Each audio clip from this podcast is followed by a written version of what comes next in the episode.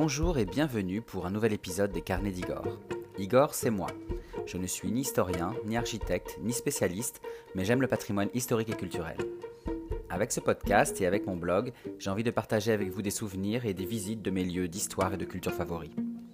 Alors sans plus attendre, embarquons ensemble pour une nouvelle découverte. Vous propose aujourd'hui de m'accompagner dans un château que j'ai visité il y a quelques semaines, euh, un lieu que j'avais vraiment envie de visiter depuis euh, bien longtemps. Euh, ce château royal d'abord, qui est ensuite devenu château impérial. Je veux parler du palais de Compiègne, qui se situe dans l'Oise, à 80 km de Paris. Donc ce château est très accessible, hein, que ce soit en train ou en voiture. Donc franchement, n'hésitez pas, si vous avez la possibilité, rendez-vous à Compiègne. Euh, la ville est très jolie et le château vaut vraiment le détour. Nous voilà donc à Compiègne et ce qu'il faut savoir c'est que dès le VIe siècle la région est un lieu qui intéresse la royauté française. Pourquoi? Parce que euh, c'est une région qui est riche en forêts euh, pleines de gibier. Évidemment, ces forêts vont devenir le terrain de chasse idéal pour les rois de France, que ce soit au Moyen Âge, mais aussi par la suite. Mais c'est sous Louis XIV et surtout Louis XV et Louis XVI que le château va prendre toute son importance puisqu'il va devenir résidence royale. Euh, il va le rester jusqu'à la Révolution où il sera abandonné. Et puis, euh, après la Révolution, c'est Napoléon Ier qui va le réhabiliter. Et ensuite, euh, sous le Second Empire, le couple impérial Napoléon III et Eugénie qui vont donner au château de Compiègne ses lettres de noblesse. Alors, la visite du palais de Compiègne, elle se décompose en quatre parties. Vous avez le musée du Second Empire, le château en lui-même qui est le cœur de la visite, le musée national de la voiture qui se trouve dans une des ailes du château et euh, le parc du palais avec ses jardins euh, aménagés. Alors avant d'entrer dans le vif du sujet et de visiter le château, euh, j'avais envie de faire quelques rappels historiques peut-être un peu plus poussés que d'habitude pour que vous puissiez mieux comprendre le palais de Compiègne et mieux appréhender sa visite. Alors j'ai choisi pour ça de diviser mon podcast en deux parties.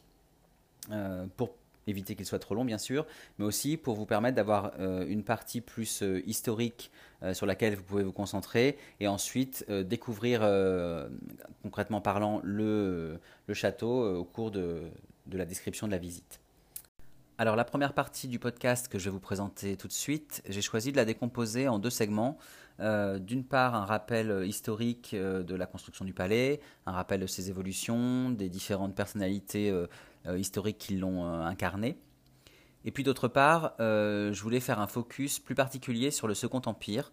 en effet, c'est une période qui est parfois oubliée de, l'histoire de France, mais c'est aussi une, période qui est intimement liée au château de Compiègne.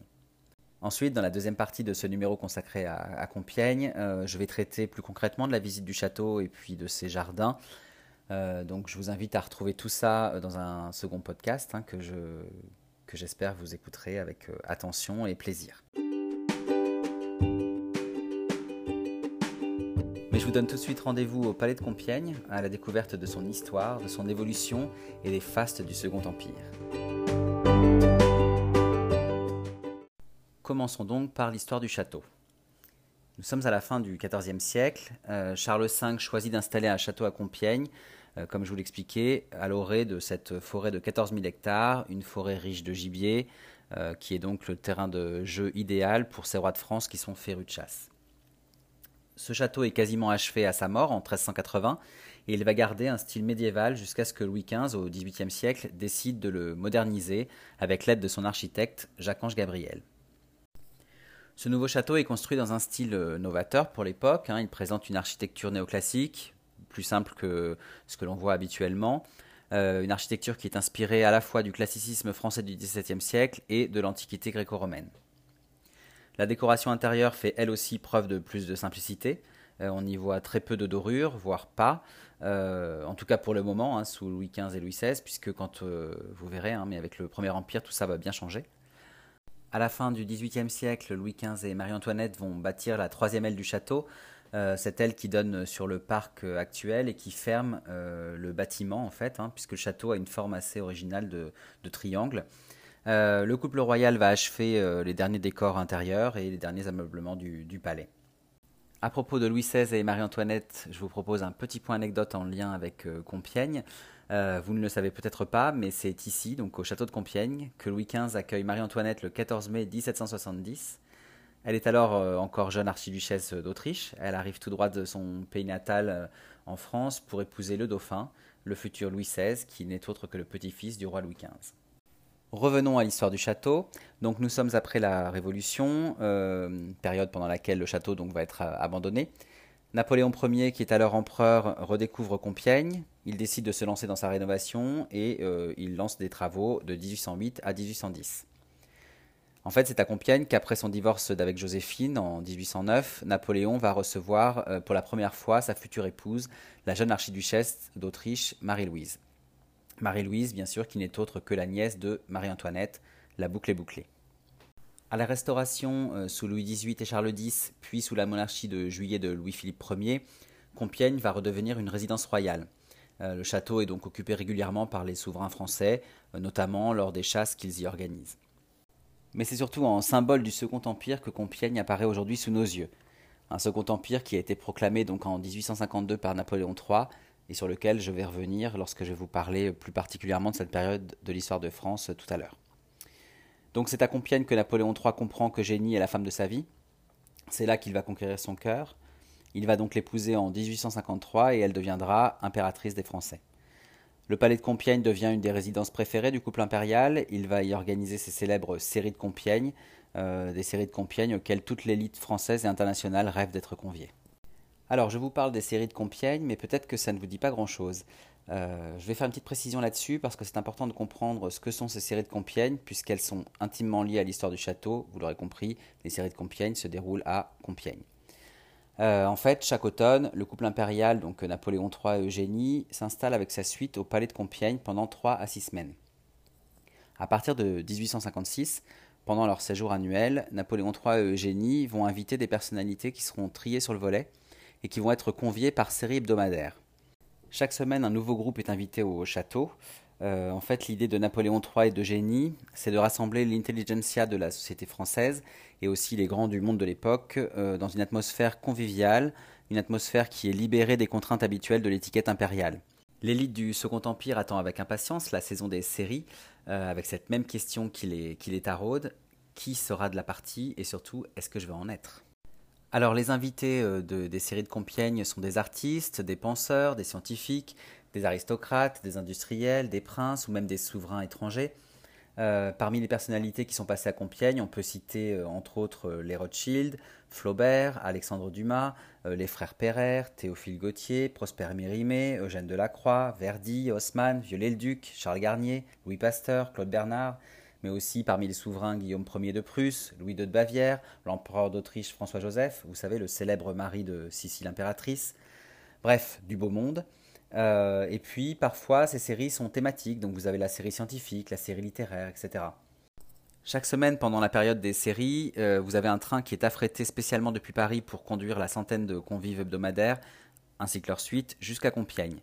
Là-bas au palais, on aménage pour eux des appartements, un peu à l'image de chambres d'hôtel de luxe, ou plutôt même, si vous préférez, euh, des genres d'appart-hôtel de luxe, puisque ce sont vraiment de véritables petits appartements qui sont, qui sont euh, préparés pour euh, les différents invités. D'ailleurs, petit point anecdote qui nous ramène à l'hôtellerie, l'impératrice Eugénie est à l'initiative d'une pratique que l'on retrouve encore aujourd'hui dans nos grands hôtels. Je ne sais pas si vous savez laquelle c'est. En fait, à Compiègne, elle instaure un moyen simple pour organiser le petit déjeuner de ses invités chaque soir, elle va leur donner un, papier où ils pourront cocher les éléments de leur choix pour le, pour le lendemain. Euh, il leur suffit juste de le remettre au personnel de service et du coup, le lendemain matin, ils ont un petit déjeuner qui est euh, à l'image de ce qu'ils ont, euh, ce ont désiré. Ce sont des pratiques qu'on retrouve encore aujourd'hui dans nos, dans nos grands hôtels. Enfin, pour finir sur ce sujet, je vous disais que les séries se faisaient de manière conviviale, moins protocolaire qu'ailleurs, parce qu'en réalité, quand vous êtes au Palais de Compiègne invité pendant les séries, euh, chacun est libre de vaquer à ses occupations. Au programme, vous avez tout un tas d'activités. Vous avez le choix entre des jeux, la chasse, euh, des activités de plein air. On instaure le tir à l'arc, par exemple, euh, des visites des environs ou encore des concerts. Vous pouvez assister à des pièces de théâtre ou même jouer dans des pièces de théâtre. bref, tout un tas d'activités qui permettent de sociabiliser, qui permettent aux gens de se rencontrer. Euh, avec pour seule contrainte euh, la présence chaque soir en habit de soirée au dîner en compagnie du couple impérial. Voilà, vous en savez maintenant un peu plus sur le château de Compiègne, euh, sur son histoire et sur son évolution. aussi sur les personnes qui l'ont occupé. Comme je vous le disais en introduction, la renommée de Compiègne est intimement liée au Second Empire et vous l'aurez vu avec ma petite précision sur les séries de Compiègne qui sont quand même un élément important de, la vie de ce château. Euh, maintenant, j'aimerais revenir justement sur ce Second Empire parce que pour moi, c'est une période de l'histoire de France qui est plus importante qu'on ne le pense et qui doit être connue, je trouve, pour pouvoir mieux appréhender la visite du château. Et puis pour ne rien vous cacher, le Second Empire, euh, avec son couple impérial emblématique Napoléon III, Eugénie, euh, c'est l'une de mes périodes historiques préférées. Euh, du coup, j'avais envie de la partager avec vous. Je voulais profiter du fait qu'on parle de Compiègne pour ça. Et, voilà, j'espère que vous arriverez à, à mieux l'appréhender, à mieux la comprendre. donc, je vous propose tout de suite de faire un petit point de contexte historique autour de cette période pour vous expliquer ce qu'est le Second Empire et ce qu'il a représenté dans l'histoire de France. Alors, pour comprendre le Second Empire, je vous propose de revenir un petit peu en arrière dans l'histoire. Euh, la révolution de 1789, mais surtout la déchéance de Louis XVI en 1792, euh, va marquer la fin de longs siècles de monarchie en France. Euh, en 1792, c'est la fin donc de l'Ancien Régime et c'est donc le début de la République, la Première République, qui va être courte puisqu'à partir du 19e siècle vont se succéder deux empereurs, trois monarques, et ce jusqu'à la Troisième République en 1870. Après la Révolution euh, vont se succéder donc Napoléon Ier, qui est empereur des Français de 1804 à 1815 et qui va fonder le Premier Empire. Euh, ensuite, euh, lui succéderont deux rois de France, qui ne sont autres que les frères de Louis XVI. Donc vous avez Louis XVIII, qui va régner de 1814 à 1824, puis Charles X, de 1824 à 1830. Eux vont instaurer une période qu'on appelle la Restauration, euh, puisque c'est un retour à une dynastie euh, d'Ancien Régime, hein, la dynastie des Bourbons qui régnait jusqu'avant la Révolution. Le pouvoir de Charles X va être renversé euh, en juillet 1830 à l'occasion d'une nouvelle révolution qui va durer trois jours, le 29, 30 et 31 juillet 1830, hein, ce qu'on appelle les, Trois Glorieuses. D'ailleurs, si vous connaissez Paris, petite parenthèse, mais c'est en l'honneur de ces trois journées de juillet 1830 que la colonne de la Bastille a été dressée. Donc euh, Charles X euh, quitte le pouvoir et euh, monte sur le trône Louis-Philippe, qui devient Louis-Philippe Ier. Alors, il faut savoir que Louis-Philippe n'est pas très éloigné de Charles X, hein, c'est un cousin. En fait, il fait partie de la branche cousine de la, dynastie des Bourbons, la dynastie des Orléans. et donc, il va monter sur le, trône et, prendre le pouvoir pour un règne qu'on va appeler la monarchie de juillet, qui va durer de 1830 à 1848. Petit, euh, petit, détail, mais qui a son importance, Louis-Philippe se fera appeler roi des Français et non plus roi de France. Il s'agit ici de montrer euh, une certaine inclinaison euh, face au peuple français et de ne pas, montrer qu'on règne pour le peuple et pas sur le peuple. Alors, si je vous rappelle les différentes successions de règne, c'est pour vous montrer qu'à l'époque, si on met à part la courte Première République qu'ils ont connue après la Révolution, les Français sont plutôt habitués à un pouvoir monarchique. Euh, ce pouvoir et ce régime euh, monarchique euh, leur semblent donc plutôt légitimes. C'est quelque chose qu'ils ont connu avant la Révolution pendant des siècles. Ils vont le connaître ensuite avec Napoléon Ier, puis les différents monarques qui se sont succédés, dont je vous ai parlé. Donc pour eux, c'est un pouvoir qui paraît légitime, d'autant plus que en Europe, quand on regarde, à l'époque, la plupart des pays sont gouvernés par des monarchies ou des, des, empires.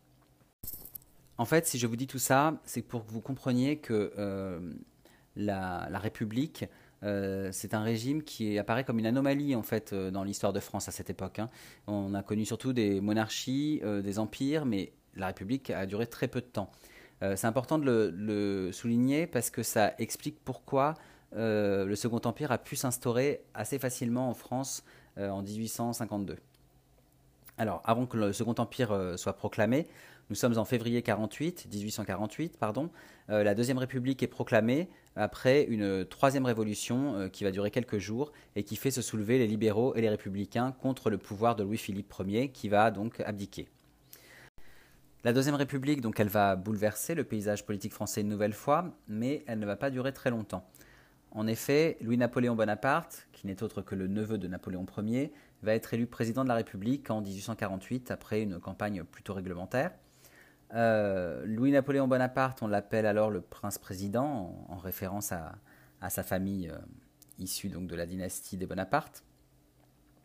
Euh, et Louis-Napoléon Bonaparte, après un coup d'État le 2 décembre 1851, un coup d'État qui est plutôt validé par les Français d'ailleurs, il va restaurer l'Empire et en 1852, le Second Empire est proclamé. Donc pour les Français, hein, rien de plus normal. Comme je vous le disais, c'est ce genre de régime qu'ils ont connu depuis, depuis des siècles et c'est celui qu'ils connaissent le mieux. Euh, c'est d'ailleurs la raison pour laquelle, euh, pendant tout son règne, euh, qui va durer quand même 18 ans, hein, de 1852 à 1870, Napoléon III ne connaîtra que peu d'opposition et va pouvoir régner avec sa femme impératrice Eugénie sur une France qui va connaître de fortes transformations. Alors je ne vais pas entrer dans le détail et les aspects politiques du Second Empire, mais j'aimerais vous rappeler maintenant l'importance de cette période dans la construction de notre monde moderne. En effet, euh, le Second Empire, euh, c'est une période de grandes innovations techniques, scientifiques, économiques et sociales. Par exemple, euh, pour la partie scientifique, c'est à cette période que Louis Pasteur devient célèbre. alors, il n'a pas, encore, pas inventé le vaccin, mais déjà ses travaux de recherche attirent l'attention. c'est aussi à cette époque que l'on reconnaît Claude Bernard comme un médecin fondateur de la médecine moderne. Le Second Empire voit aussi naître une vie culturelle importante avec des noms qui résonnent encore aujourd'hui, hein, des noms célèbres comme Baudelaire, Flaubert, Stendhal, Mérimée, Zola pour la littérature par exemple, Monet, Courbet, euh, Manet pour la peinture, vous avez Offenbach, Verdi, Aubert pour la musique.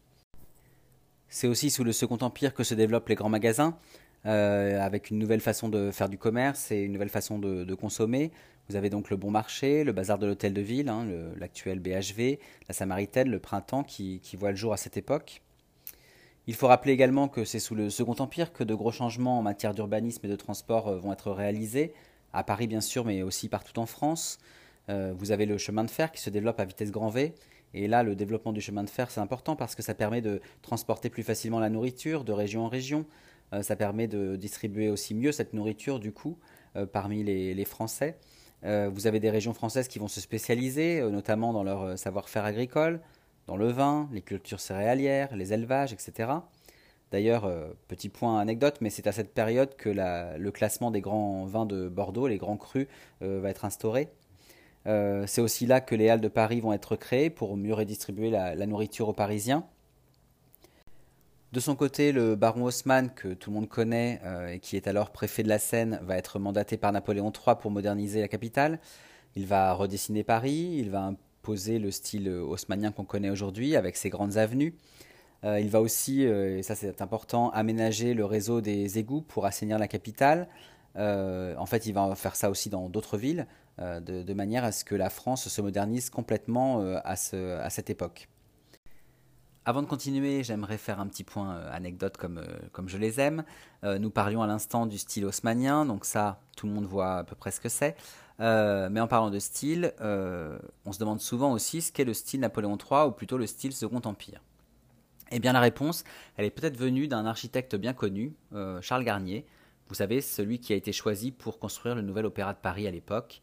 un opéra qu'on peut toujours voir aujourd'hui, hein, c'est l'opéra Garnier, donc qui porte son nom, qui se trouve dans le deuxième arrondissement de Paris. Donc lorsque l'inspiratrice euh, Eugénie va visiter les travaux de l'opéra, elle se trouve euh, face à ce bâtiment somptueux et richement décoré, et puis elle va demander à l'architecte, mais monsieur Garnier, quel style est-ce donc euh, Quel est le style de ce bâtiment? Et donc Garnier va réfléchir un peu et assez naturellement, il va lui répondre, mais madame, le style Napoléon III bien sûr. Et c'est peut-être ça qui, va définir le mieux le style Napoléon III ou le style Second Empire. Cet opéra que je vous invite d'ailleurs à, visiter, que j'espère un jour euh, vous faire euh, visiter aussi. Euh, cet opéra qui, qui est construit dans un style vraiment flamboyant, éclectique, un mélange de 18e siècle, de baroque, de goûts antiques ou encore de goûts renaissance, un lieu qui privilégie la polychromie, le faste des matériaux, le faste des ornementations. Et vraiment, je pense que c'est comme ça qu'on peut définir le style empire, vraiment ce style flamboyant et éclectique.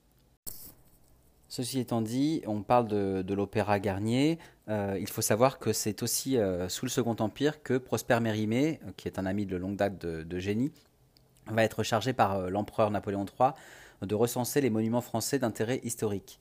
il s'agit ici de créer ce qu'on appelle aujourd'hui les monuments historiques pour conserver et entretenir le patrimoine français. Donc c'est à cette époque que, va prendre, tout ça va prendre racine.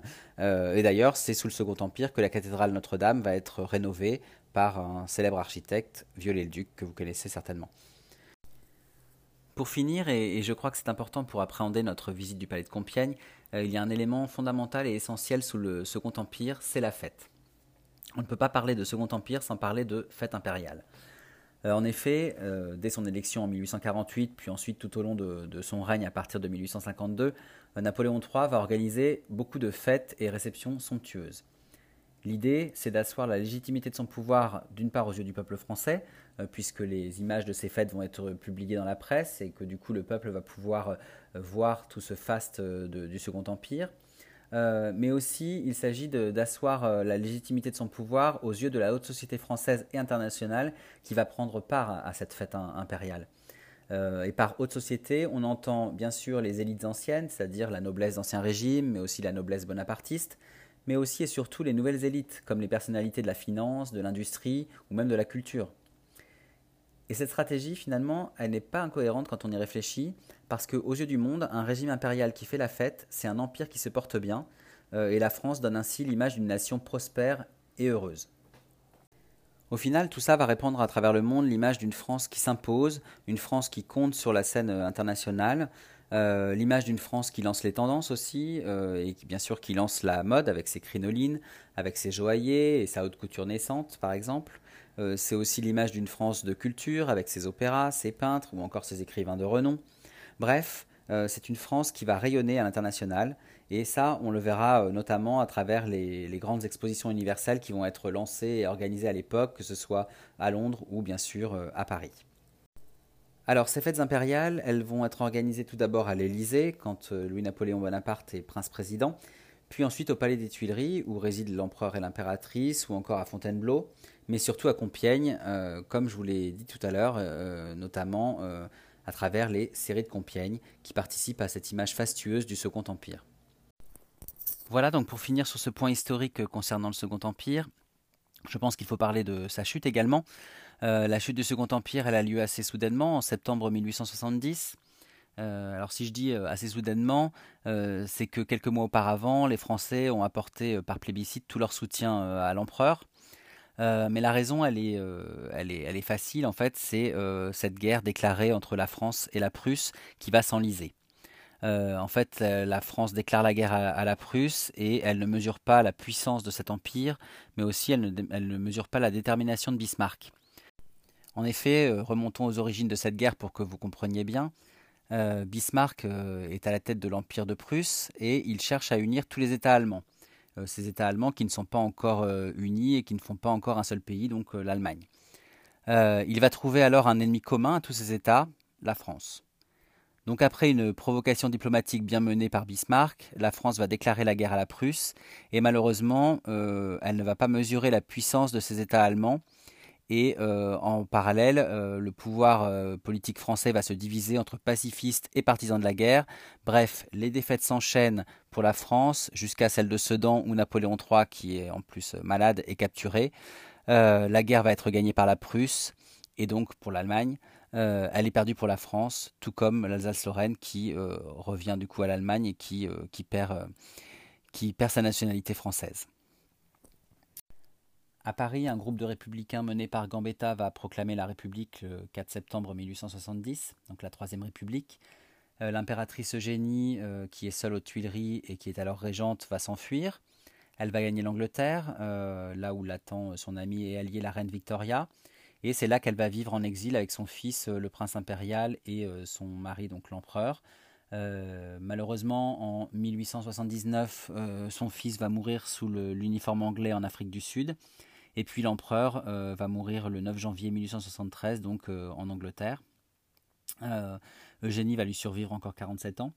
Elle reviendra en visite en France par la suite, puis en Espagne, son pays d'origine, où elle va s'éteindre à Madrid le 11 juillet 1920 à l'âge de 94 ans. Il y a donc 100 ans cette année. tous les trois sont enterrés en Angleterre, à l'abbaye Saint-Michel, sur leur domaine de Farnborough, donc outre-Manche.